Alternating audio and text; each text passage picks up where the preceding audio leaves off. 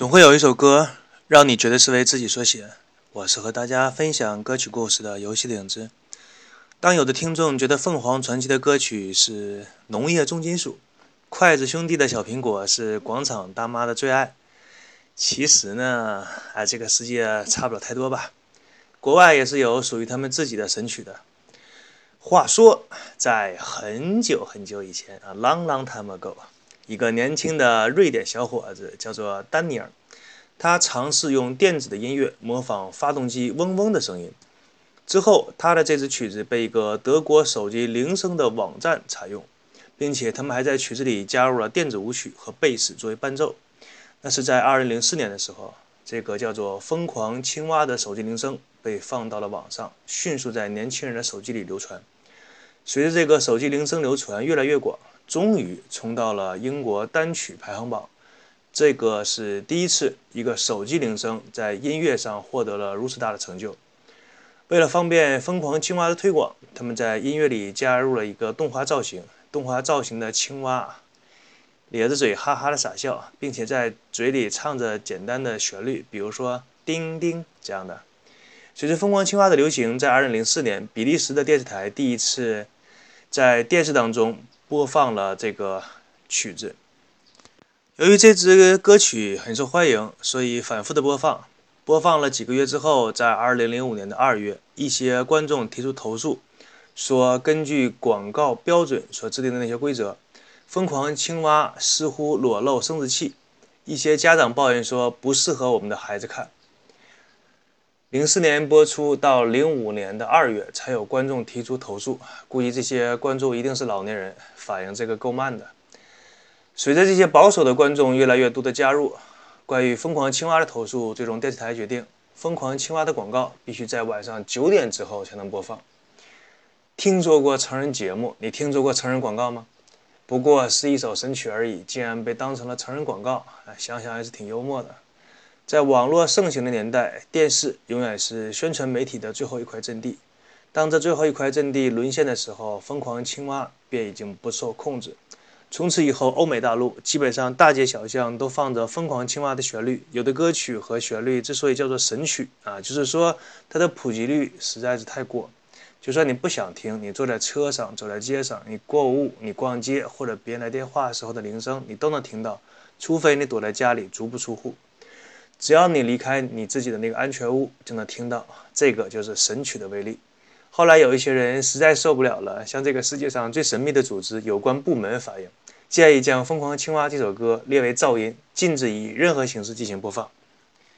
那么，一个有趣的问题来了：在标榜自由民主的国家里，一部分人希望禁止另外一部分人听歌的自由，这个问题要怎么处理？最后，有关部门给出的解决方案是比较折中。愿意听歌的人要戴上耳机，不能打扰到旁边的人。说了这么多呢，《疯狂青蛙》这首歌真的很有魔性，可以说是一部洗脑神曲。那么感兴趣的人可以去搜着听一下。一首神曲之所以说能够被大家记住，是因为它非常便于大家的理解和收听。那么什么叫神曲呢？通常来说，神曲是指曲子上的风格朗朗上口，或者是。额外的雷人啊，能够把你雷得外焦里嫩的。旋律呢简单重复，便于你的记忆和跟唱。节奏非常鲜明，反复的收听会产生洗脑一般的毒瘾效果。当然，也有一些神曲风格诡异，语言奇特，通常被网友评论说没有神一般的实力是唱不好这样的歌曲。很多时候，一支神曲它的娱乐性要远远大于它的音乐性，加上现代社会大多数的人的生活偏向压抑。人们会本能地远离那些让自己痛苦的事情，去接近一些可以让自己开心的东西。那么“神曲”这个词是怎么来的呢？其实这个词来源于一首歌，每次说到“神曲”这首歌是不能不提的，那就是龚琳娜的《忐忑》。在听到这首歌之前，没有怎么想过语气助词可以作为一首歌来唱。这首歌火遍网络的时候，大多数的网民、大多数的网民呢，都觉得这首歌是出于搞笑目的创造出来的。可是，一些音乐圈内的人士却跳出来说：“啊，你们这些外行根本就不懂音乐，这个是创作，这个是艺术。”不啦不啦不啦不啦不啦不啦。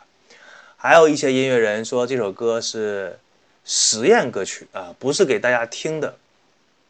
歌曲不是给大家听的。不愧是音乐人士啊，不说人话啊。实验歌曲难道是给小白鼠听的吗？当一些综艺节目不搞笑的时候，就轮到音乐人跳出来搞笑了啊。龚琳娜的这首《忐忑》呢，除了演唱的难度非常高以外，她的表情也是异常的丰富。这里建议大家找一下这首歌的视频看一下。如果你单纯听这首歌的话，不会体会到这首歌的演唱难度。当一首歌火到所有人都知道的时候，总会有人跳出来模仿一下。《忐忑》这首歌就是这样。有着相当于音乐地位的王菲，在唱这首歌的时候，不但学这首歌，还学龚琳娜的表情。但据说她把眼珠都转丢了，也没有能模仿出她的表情。于是有人评论说，就连天后都模仿不了这首歌，我等凡夫俗子更是望尘莫及。看来只有神才能唱出这样的歌曲。于是“神曲”一词火遍网络。很多看客在看完了《忐忑》的视频之后，觉得龚琳娜的表情真是影帝的级别。他在唱歌的时候，一会儿把自己的眉毛往上一挑一下，一会儿又学着张飞的样子，怒目圆睁，瞪着自己的双眼。唱着唱着的时候，身边又突然间多出了几个人，他于是又开始左顾右盼，那种表情看起来喜感十足。当然，他的手也没有闲着，一会儿兰花指，一会儿握拳，一会儿又舒展，就像在做我们的传说中的第八套广播体操。明星看到了这样的表情，也会忍不住来模仿一下，像杜文泽呀，唱的累得倒在地上动不了，表示投降；梁静茹把自己的脸唱的累得都疼了，也学不出那种表情。